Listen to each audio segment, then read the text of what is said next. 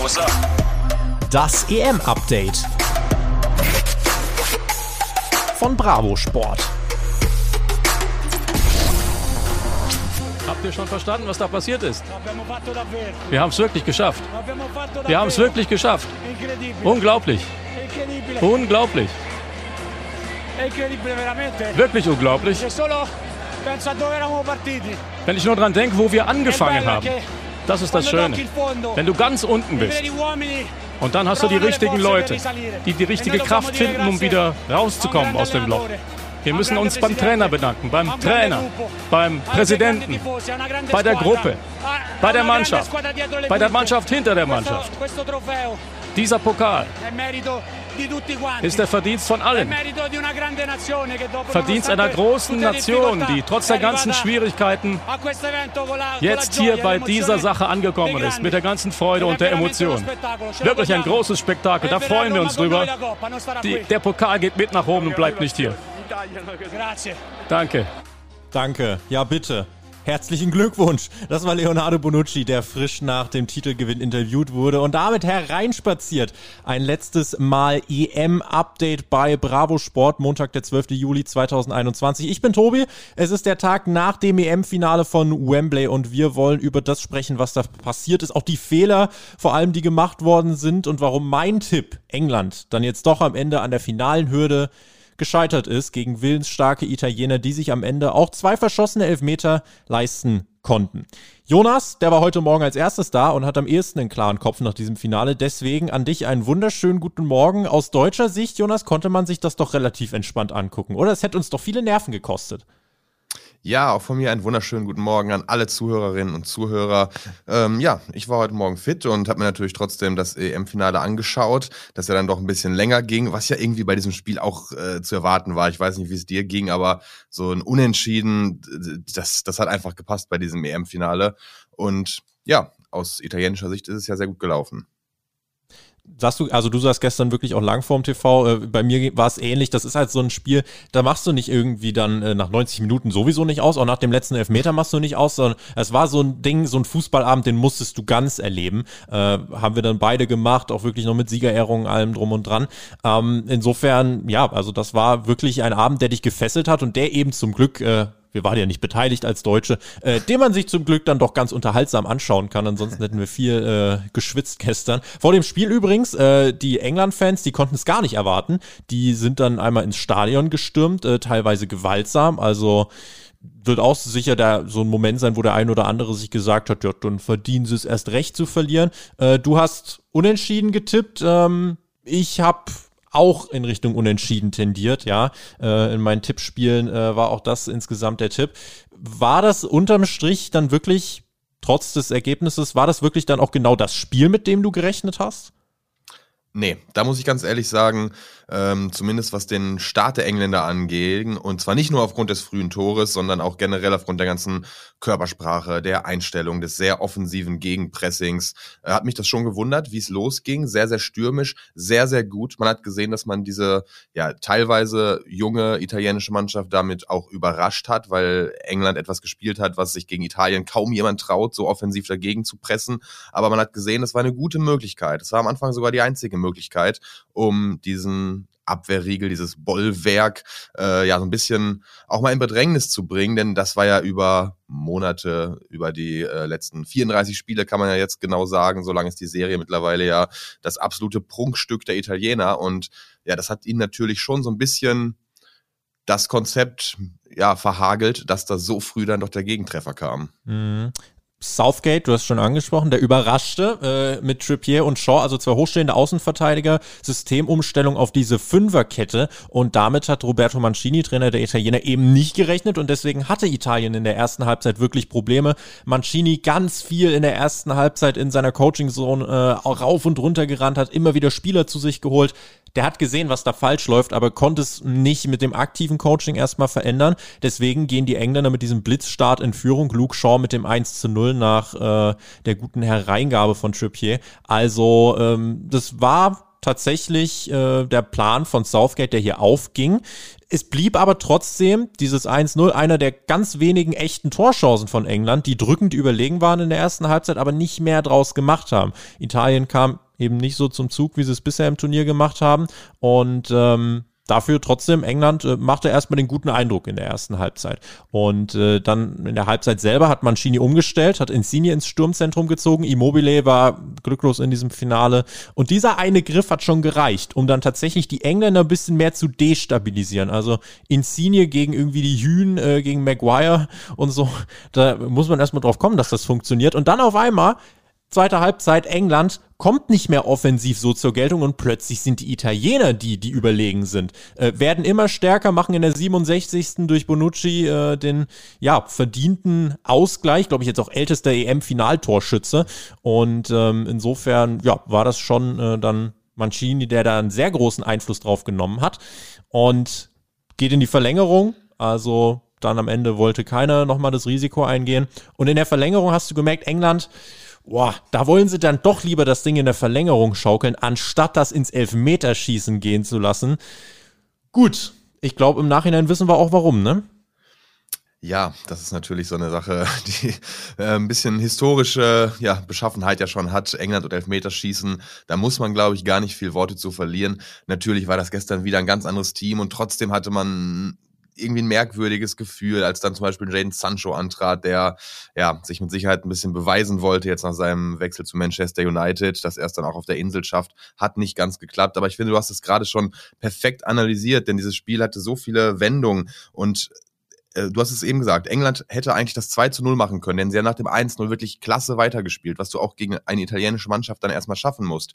Und da haben sie es verpasst, das Spiel zu gewinnen. Denn wenn der das 2-0 gefallen wäre, dann wäre es wahrscheinlich ganz anders gelaufen. Mhm. Aber so, ja, war es eben dann wirklich so, wie du gesagt hast, die Ansprachen vom Seitenrand von Manzini, die haben nicht gereicht, aber die Halbzeitpause, die hat eben nochmal so einen richtigen Schub gebracht. Da hat er wohl die richtigen Worte gefunden, die richtigen taktischen Kniffe umgestellt und von da an kamen die Italiener dann eben bis zur Verlängerung, als die Engländer dann doch gedacht haben, in den letzten fünf bis zehn Minuten kommen, wir versuchen nochmal was, wir wollen nicht ins Elfmeterschießen mit unserer Vorgeschichte, aber das war dann doch ein bisschen zu spät, diese Offensivphase. So sieht's aus. Und dann kommt es natürlich zu dem, der einzigen Sache, an der mein Tipp England scheitern kann. Und zwar dieser Elfmeterfluch. Wobei ich nicht mal sagen würde, dass es jetzt ein Fluch war, sondern man muss sich einfach wirklich mal anschauen, was ist jetzt hier genau in diesem Elfmeterschießen passiert. Denn äh, das war im Endeffekt, es, es du konntest eigentlich, also Rashford war ja dann schon der erste Engländer, der dann verschossen hat, also generell, musst du dir mal vor Augen führen, äh, wer diese Elfmeter, wer diese entscheidenden ja. Elfmeter geschossen hat am Ende. Rashford, Sancho und Saka. Das waren die drei Namen, die dann mit den Elfmetern drei, vier und fünf dieses Ding richten sollten. Und äh, da muss ich mich schon fragen, puh, finde ich, finde ich es anstrengend. Plus, guck dir an, die ersten Elfmeter, Kane relativ routiniert. Eins äh, hat, hat das erste Elfmetertor erzielt. Dann Maguire, komplett kompromisslos in den Winkel geschweißt. Und dann kommen die Youngsters. Und jetzt muss ich mich fragen, an den Herrn Southgate, was hat er erwartet? Ein Rashford und ein Sancho haben für dieses Turnier für England keine große Rolle gespielt. Und dann wechselst du die ein, mhm. nur fürs Elfmeterschießen im EM-Finale. Was ist das bitte für ein heftiger Druck. Bei Rashford, finde ich, hast du es gesehen mit Ansage verschossen. Der, der, konnte, der konnte nicht reingehen. Auch wenn Donnarumma in die andere Richtung springt, dann ist der Posten eben da. Äh, einfach, weil das waren drei relativ schnörkelige Elfmeter. Zweimal Donnarumma, einmal der Posten. Und am Ende äh, ist es dann tatsächlich so, dass Italien trotz zwei verschossener Elfmeter trotzdem mit 3 zu 2 dieses Elfmeterschießen gewinnt. Donnarumma mit 22 Elfmeter hält übrigens auch als erster Torwart überhaupt Spieler des Turniers. Mhm aber ja, also mir, mir tun die drei Jungen echt so ein bisschen leid, auf die, aber du kannst ihnen jetzt eigentlich keinen Vorwurf machen, weil in so eine Situation gesteckt zu werden von deinem Trainer ist schon, also ist schon brutal. Wobei man auch sagen muss, äh, was Rashford angeht, also zumindest vorab das Spektakel und der Anlauf war wirklich CR7-like. Der Schuss, der, der Schuss dann allerdings nicht mehr so, aber vorher, du hast es wirklich gesagt, also man, das hat sich angedeutet. Ich meine, diese Show vorher und ja, man kann ihnen wirklich nichts vorwerfen, aber demjenigen, dem man jetzt was vorwerfen wird, und das werden vor allem die englischen Fans natürlich tun, ist Trainer Gareth Southgate. Der war gerade dabei, sich ein ja, Denkmal selbst zu errichten mhm. mit einem Finale im Wembley und ja, ich glaube, diese Niederlage, die wäre für die englischen Fans viel verkraftbarer, wenn es nicht so gelaufen wäre, wie es gelaufen wäre. In der 118. Minute kommen tatsächlich zwei Spieler rein, die dann ja, vielleicht noch ein, zwei Ballkontakte haben in den letzten Sekunden, die völlig kalt sind und dann einen Elfmeter schießen sollen, bei denen der Druck nicht höher sein kann. Ja. Dafür geht zum Beispiel ein Henderson vom Platz, der hat auch schon Elfmeter geschossen. Ja. Trippier ist auch ein guter Schütze, habe ich auch schon für Tottenham den einen oder anderen Elfmeter treten sehen. Natürlich, vielleicht hat Southgate Eindrücke gehabt vom Training, vielleicht waren Sancho, Rashford und äh, Sakada super Schützen, aber nichtsdestotrotz in der Situation glaube ich, kommt es auch darauf an, wer hat Erfahrung, wer strahlt Routine voll. aus. Ja. Und du hast es an den ersten beiden Schützen gesehen, da war das voll und ganz da. Ja, und dann, dann kam irgendwie alles zusammen. Rushford mit einer riesen Show, aber keinem guten Schuss. Sancho bestimmt noch mit ein bisschen Druck, der war natürlich sowieso nicht befreit, weil er kaum spielen durfte. Hält Pickford dann auch noch einen Elfmeter, das kommt auch noch dazu und hält genau, die Engländer ja eigentlich drin. Den entscheidenden, ja. Also ja. Da, da ist wieder alles drin, da, da wechselt eigentlich sogar nochmal das Momentum auf die Seiten der Engländer, aber klar, dann muss der letzte Elfmeter auch rein und dann tritt ein 19-Jähriger an, der ja eine riesen Druck auf den Schultern hat. Der Elfmeter war ja auch gar nicht so verkehrt geschossen, springt Donnarumma da in die andere Ecke, dann sagt jeder auch souverän und solide. Mhm. So hat er ihn eben gehalten und ist dann auch völlig zu Recht äh, nicht nur Man of the Match, sondern auch, ja, Man des, Man des Turniers geworden. das finde ich auch mal gut, dass es ein Torwart auch mal die Auszeichnung erhält. Ja. Was für eine Auswirkung hat das jetzt auf diese jungen Spieler? Sancho Rashford sind jetzt demnächst äh, Clubkollegen bei Manchester United, Saka bei Arsenal. Äh, das ist jetzt eine Erfahrung, an der du sehr wachsen kannst, wenn du sie richtig betrachtest, oder ja, also die macht dich natürlich auch erstmal traurig, aber in erster Linie kann man daraus auch sehr viel Neues ziehen, oder? Also Rio Ferdinand hat bei der BBC zum Beispiel gesagt, ähm, er hat das immer so gemacht, wenn, wenn er so eine Enttäuschung hinter sich hat, hat er dann wirklich auch äh, von Veteranen hat er einen Tipp bekommen und er hat sich dran gehalten und will das weitergeben.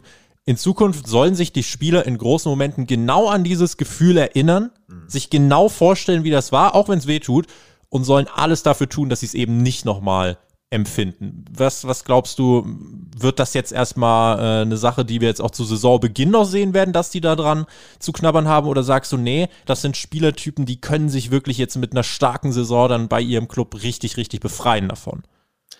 Ich glaube schon, dass äh, ja von Tag zu Tag das wieder auch besser wird bei den Jungs. Und äh, für Rio Ferdinand ist das natürlich relativ leicht gesagt. Der, das ist ein Mann, der hat in äh, seiner Karriere viele Titel gesammelt, vor allem viel Erfahrung gesammelt, war immer ja auch eine Chefperson auf dem Platz und natürlich lässt sich das in der Situation dann leichter sagen, wenn man viel erlebt hat, als wenn man vielleicht 18, 19, 20 ist und eben sowas zum ersten Mal erlebt. Aber das, das, das hilft natürlich auch irgendwo. Siege helfen genauso wie Niederlagen und das gestern war eine schlimme Niederlage. Und ich glaube, um die Frage zu beantworten, dass äh, vor allem der Fußball auf Vereinsebene da ganz schnell drüber hinweg hilft. Und äh, da wird man oder da werden die drei Jungs, die da verschossen haben, auch wieder mhm. Erfolge feiern können. Und ich glaube, ja, wenn man dann im Verein zurück ist, wenn man das Trikot von ja, Manchester United ist dann zum Beispiel Rashford und Sancho äh, trägt, dann ja, geht dieser Gedanke, ich will nicht sagen weg, aber man, man sieht es dann doch mit Abstand ein bisschen anders und natürlich man kann sich da nicht als Sieger fühlen. Das hat man ja gestern auch gesehen, sehr bezeichnend, äh, wie die wie die Spieler dann ihre Silbermedaillen abgerissen haben, nachdem sie sie äh, mhm. umgehangen bekommen haben vorher. Weil ja, ich meine, großes, großes Ding trotzdem. Ein bisschen Abstand wird es brauchen, dass man realisiert, wir sind ins Finale gekommen. Es war eine gute EM, es war wirklich eine gute EM. Es war auch wirklich ein gutes Finalspiel von England. Und das, das ist die Sache. Da kann man ihnen nichts vorwerfen. Und ich meine, Elfmeterschießen ist Elfmeterschießen. Und hätte England gewonnen, Italien verloren, würden wir jetzt genau andersrum reden. Und das ist einfach eine fast 50-50-Sache gab nach dem Spiel auch auf Social Media, es gab rassistische Beleidigungen, auch gegen Saka und so weiter, äh, von irgendwelchen englischen Eierköpfen, die sehr wahrscheinlich einfach nur neidisch sind, weil sie in ihrem Leben selbst nichts auf die Beine gestellt bekommen. Insofern, Vorwurf kann man keinem machen, der drei, die verschossen haben. Auch äh, der Trainer Southgate hat danach in den Interviews gesagt, er ist zu den Spielern hin, hat ihnen gesagt, ich habe diese Elfmeter-Reihenfolge entschieden. Mhm. Ich bin dafür verantwortlich, ich nehme die Verantwortung auf mich. Äh, insofern, also im Moment ist auch so, wenn du heute Morgen nur mal kurz so ein bisschen die, die äh, Titelseiten dir angeschaut hast von den englischen äh, ja, Medien, äh, Southgate ist im Kreuzfeuer der Kritik, nicht die drei. Und äh, deswegen, das werden sie jetzt auch schnell realisieren. Ich glaube, das wird helfen. Der Trainer, ja, stellt sich jetzt davor, muss sich davor stellen und muss sich halt den Schuh anziehen. Ich meine, das hat er so entschieden und äh, da muss er wirklich auch, also ich weiß nicht, welche Argumente er dafür hatte, aber er hat sie eben nun mal so getroffen. Ähm, klassisch vercoacht, würde ich sagen. Äh, wir waren bei Mancini, dem Coach der Italiener, und wollen natürlich auch nochmal über Italien reden. Die sind der Sieger des Turniers und ich bin der Meinung, das ist auch verdient. Äh, ich finde, ja, England zum Beispiel gut, die haben gegen das, gegen Ukraine zum Beispiel dieses 4 zu 0, das war wirklich so eine überzeugende Leistung. Aber sonst, vielleicht mit Abstrichen noch das 2-0 gegen Deutschland, hatten die jetzt nicht so dieses krasse Spiel, wo ihr dachtet, wow, okay, die meinen es ernst. Hingegen bei Italien direkt das 3 zu 0 im Eröffnungsspiel gegen die Türkei war für mich schon so ein Moment, wo ich dachte, puh, die sind schon stark. Und dabei hatte Italien vor dem Turnier jetzt eben keinen Favoritenstatus. Belgien hatte das, haben die Italiener besiegt. England hatte das, haben die Italiener auch besiegt. Frankreich hat sich gegen die Schweiz verabschiedet. Also unterm Strich bockstark, was die Italiener auf die Beine gestellt haben. Allen voran auch Roberto Mancini, der das Projekt Nationalmannschaft von Tag 1 an richtig ernst genommen hat und eine klare Vision hatte. Er hat sie umgesetzt und deswegen ähm, von mir aus, also Gratulation an einen verdienten Turniersieger Italien. Selbstverständlich, auch von mir Gratulation. Das wollen wir auf gar keinen Fall unter den Tisch fallen lassen hier. Und du hast gerade von dem Projekt gesprochen. Das, das ist genau die richtige Bezeichnung, finde ich. Denn vor drei Jahren WM-Qualifikation verpasst und jetzt wirklich wie der Phönix aus der Asche gekommen.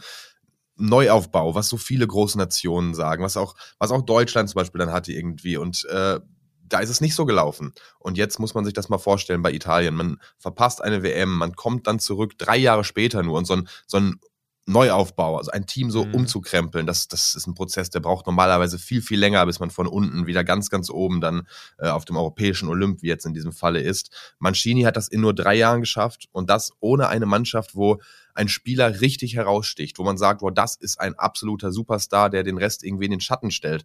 Und vergleichen wir das mal mit England. Da gibt's von diesen Spielern, die ich gerade erwähne, sieben, acht, neun Sancho und Rashford kommen von der Bank. Das sind, das sind Namen, da würden andere Nationen natürlich von Traumen, träumen. Und diese EM hat uns wirklich gelehrt, die Mannschaft gewinnt. Italien hat als Mannschaft überzeugt, Dänemark hat mannschaftlich total überzeugt und es ist doch wirklich schön zu sehen, wie viel der Teamgeist zählt und egal wie viele Individualisten du hast, die einfach krass gut Fußball spielen, ja, die Teams setzen sich durch. Jetzt hast du Dänemark schon angesprochen, die sind ins Halbfinale gekommen, Ukraine Viertelfinale, Schweiz besiegt Frankreich. Mhm. Das war schon eine Europameisterschaft, die definitiv Momente hatte, die so keiner hat kommen sehen. Ähm, jetzt war es natürlich so angelegt, dass dieses Turnier auch so ein bisschen jetzt so zum Ende der Pandemie in An- und Abführung, äh, dass das auch einfach wieder ein bisschen zeigen sollte, ey, es geht wieder los, Fußball macht Spaß. Ähm, hat dieses Turnier Spaß gemacht, weil langweilig, da sind wir uns, denke ich, einig, war es ja auf jeden Fall nicht. Langweilig war es nicht, sportlich hat es Spaß gemacht, gestern auch mit einem wirklich guten Finale gekrönt worden. Es gab immer viele Themen drumherum, die natürlich auch wichtig waren, Regenbogenflaggen im und ums Stadion. Äh, wie gesagt, alles wichtige Themen, alles gut, dass man das besprochen hat teilweise aber ein bisschen schade, dass der Fußball und der Sport wirklich, wirklich unterging wegen irgendwelchen politischen Diskussionen, wo man auch gemerkt hat, wie entzweit und gespaltet die Gesellschaft ist. Und dann äh, darfst du in Ungarn keine Regenbogenflaggen zeigen, wenn du ein Werbetreibender bist. In London und in München schon. Es ist irgendwie eine verrückte Welt und das, das auf einem Kontinent und äh, dass es so unterschiedlich ist. Und das ist auch etwas, was diese EM so ein bisschen gezeigt hat, muss man leider sagen, finde ich. Aber aus sportlicher Sicht war es schön war schön nach der Pandemie. Viele, ja, viele Bilder, die man auch zwiegespalten sieht. Sehr, sehr schön. Gestern auch, wenn man diese feiernden Fans da sieht und äh, Footballs Coming Home äh, hören singt, zumindest bis zum 1-0 oder 1 zu 1, ähm, dann, ja, dann hat das schon wirklich das Herz erwärmt. Andererseits natürlich auch ein Bild, was irgendwie, ja, äh, unwirklich erschien vor Augen. Nachdem man die letzten Monate der Pandemie erlebt hat, dann liegen sich die Menschen da in den Armen in einem Land, wo gerade die Delta-Variante grassiert. Aber ja, das sind alles so Nebenschauplätze, die irgendwie wichtiger erschienen als der Sport überhaupt. Aber aus sportlicher Sicht war es eine, war es eine gute EM, die auch gepasst hat zu den letzten Monaten. Denn man hat gemerkt, dass die, die Teams sich alle nicht so vorbereiten konnten, wie sie es eigentlich gewohnt waren. Und dass deswegen auch nicht unbedingt die Top-Nationen dieses Mal top aufgespielt haben, sondern dass, mhm. ja, viele Mannschaften auch mal wirklich überraschen konnten. Und das lag bestimmt auch so ein bisschen an ja, der mangelnden Vorbereitung, an der schwierigen Situation der letzten Wochen. In 15, 16 Monaten ist wieder Weltmeisterschaft, dann im Winter. Kann ähnlich überraschend sein. Mal gucken, ob alle rechtzeitig auftauchen. Ist ja eine andere Anstoßzeit dann. Äh, wie wie sieht es da jetzt bei dir aus? Denkst du da jetzt schon dran? Kribbelst da sogar schon ein bisschen oder sagst du jetzt erstmal EM verdauen und äh, erstmal wieder Fokus Clubfußball? Ja, ich habe mir gestern Abend erstmal genau den Spielplan angeschaut für die WM in Katar, weil wie du gesagt hast, es, es ist schon so nah. Also das ist ja das Gute. Die Vorfreude muss jetzt gar nicht so lange warten. Äh, Hintergrund ist, ich habe im Dezember Geburtstag und habe mir gedacht, Mensch, das wird doch mal Novum. Kann ich vielleicht ein einziges Mal an meinem, an meinem Geburtstag irgendwie eine Public Viewing Party veranstalten Ui. und WM gucken. ich bin ehrlich, ich hoffe, es bleibt auch ein Novum, weil irgendwie ist die Vorstellung einfach sehr, sehr komisch. Public Viewing mit äh, Glühwein und ja, in der Decke einkuscheln. Aber die Freude ist schon da und das ist, jetzt kommen wir wieder zu der Sache, die ich gerade schon angesprochen habe. Auch da wird natürlich wieder ähm, sportliches und ja gesellschaftliches, menschliches, politisches Aufeinandertreffen und wieder in einem extremen Konflikt stehen werden. Die EM war ja jetzt auch eben dann überschattet von diesen politischen Themen. Ich bin gespannt, wie sich das eben fortsetzen wird. Gerade auch, das, also wir können davon ausgehen, das wird jetzt in Katar nicht weniger. Im Gegenteil. Also da gibt's ja jetzt auch gerade ne, DFB, Qatar Airways, äh, wer es von euch mitbekommen hat, da soll auch eine Sponsorenpartnerschaft abgeschlossen werden, was dann äh, zu diesen ja äh, elf Buchstaben Human Rights, die die deutschen Spieler ja auch schon auf dem Trikot getragen haben, nicht gepasst hat. Das Wort Doppelmoral hat übrigens auch elf Buchstaben. Ähm, insofern ist halt eine Sache, das wird interessant zu sehen sein, wie sich das bis dahin entwickelt. Es gab ja sogar Mannschaften, die mit einem Boykott geliebäugelt haben, auch unter anderem äh, ja, Erling äh, Haalands Norweger. Aber warten wir mal ab, was sich dann bis dahin entwickelt. Ähm, wir werden uns, wenn ihr Bock habt, dann aber auch mit unserem WM-Update dort wieder melden. Und damit wollen wir es für heute auch sein lassen und äh, wollen diese EM damit für uns schließen als Kapitel. Die Italiener machen es am Ende, verdient in unseren Augen. Und äh, Jonas, auch an dich. Danke, dass du dir heute Morgen die Zeit genommen hast und äh, zweimal jetzt Teil des EM-Updates warst, äh, EM-Updates warst, ne? Ja, hat mich wie immer gefreut. Vielen, vielen Dank auch an äh, dich und natürlich an alle Zuhörerinnen und Zuhörer und dann von mir ein passendes Ciao.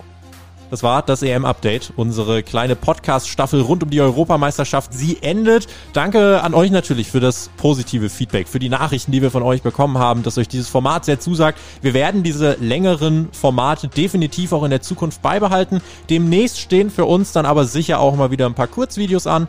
Aber jetzt schnaufen wir erstmal durch, verdauen diese Europameisterschaft und in diesem Sinne vielen lieben Dank an jeden, der uns über die EM verfolgt hat, der das Projekt erfolgreich gemacht hat. Kommt gut in die neue Woche. Folgt uns auf den sozialen Kanälen, dies, das, Ananas. Ihr wisst Bescheid. Äh, wisst, wie der Hase läuft. Und in diesem Sinne, bleibt am Ball. Bis zum nächsten Mal. Äh, ciao, Bella.